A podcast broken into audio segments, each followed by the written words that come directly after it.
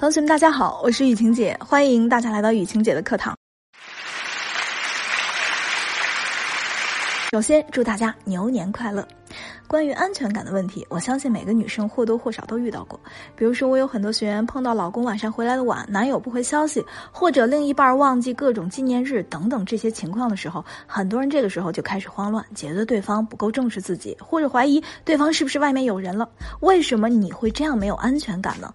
我们又如何给予自己安全感呢？同时，我们又如何让男人没有安全感呢？今天雨晴姐就来和大家聊聊这个话题。首先，第一点，你为什么没有安全感？答案非常简单，那就是因为你给予对方的安全感太多了。要知道，如果女生给了男生太多的安全感，自己反而会变得不安全。为什么呢？很简单。除非这个男人正在人生的低谷、事业的低谷，或者他现在众叛亲离，他可能会在那一瞬间紧紧的抓住你给予他的安全感，并且呢会觉得很感动。可是如果他本身就有安全感，同时你还让他相信你自己对他是不离不弃的，恐怕他只会对你越来越不上心，也会越来越不珍惜。因为就大部分男人而言，最在乎的不是安全感，而是征服欲、舒适感。刺激，对于他们来说，一段不稳定的关系，一个高难度的任务，才能让他们更愿意去征服，更有欲望去追求。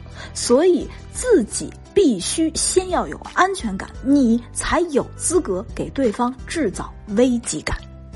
下面第二点，那么我们该如何给对方制造安全感，让他觉得不安全呢？首先有一个大前提，就是我们要去正确的制造危机感。记住，是正确的制造。比如说，我们有些同学经常在制造危机感这块呢，做一些误操作，什么朋友圈发两个红酒杯、一束玫瑰花，或者说直接告诉另一半什么有人在追求你，你妈又给你安排相亲了，这些方式都是非常愚蠢的。男人不仅不会重视，反而还会低看你一眼。那么，咱们来说第二个前提，那就是我们不要轻易去为他牺牲自己，不要成为那个受累不讨好的老妈子。愿意为男人牺牲自己，的确是深爱的一种表现。可你总这样做，会为你带来非常大的伤害。你为他放弃了很多，那么放弃的同时，你就会越来越没有自我成长的能力。没有了自我成长的能力，你未来的路也会越来越难走。作为一个成年人，你必须要知道，牺牲是要付出代价的。想要让他一直疼爱你，首先就别让自己那么掉价。不要时常的为他去牺牲，时常为他去丢掉那些你完全可以不必要丢掉的东西。本该拥有的东西让你给弄丢了，说明你一点都不在乎自己，在你自己的心里没有给自己留任何位置。那同学，我想反问你，那么在男人的心里会有你的位置吗？要让男人意识到他做的不好，可能会失去你，那么他的心里会不踏实。这个时候，他才愿意主动的去给予你。有了这种正确的危机感，才有了对你好的动力。给男人制造危机感有两大法宝：第一法宝是从小事制造危机感；第二个法宝是从异性认同制造危机感。对于第二个法宝，我多说一句，那就是。正确的异性认同。好了，咱们先来说第一个法宝。那么我们该如何从小事制造危机感呢？比如你希望你老公每天回来呢少玩一些游戏、手机，可以更多的时间陪你。那么你完全可以这样说：“亲爱的，我明天打算做你最爱吃的红烧肉。可是呢，只有你保证一到家不怎么玩游戏，才可以吃到哦。”这个话术呢，我给一些学员用过，因为这不仅是一种小方法，也是增加彼此感情的小游戏。目的就是为了告诉男人，他的这个行为让你不满意了，你正确的对他提出了要求，并且呢，还能够更容易的让他去接受。你学会了吗？要让他知道，他表现不好的时候，他很多的既得利益是得不到的。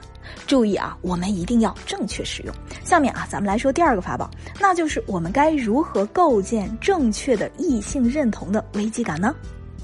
比如最近你的另一半对你不怎么上心，你希望他可以更加的关注你，你比如呢，就可以假模假式的接一个闺蜜的电话，说：“喂，哦，哦，又去聚会还叫我啊？哎呀，不去了，不去了。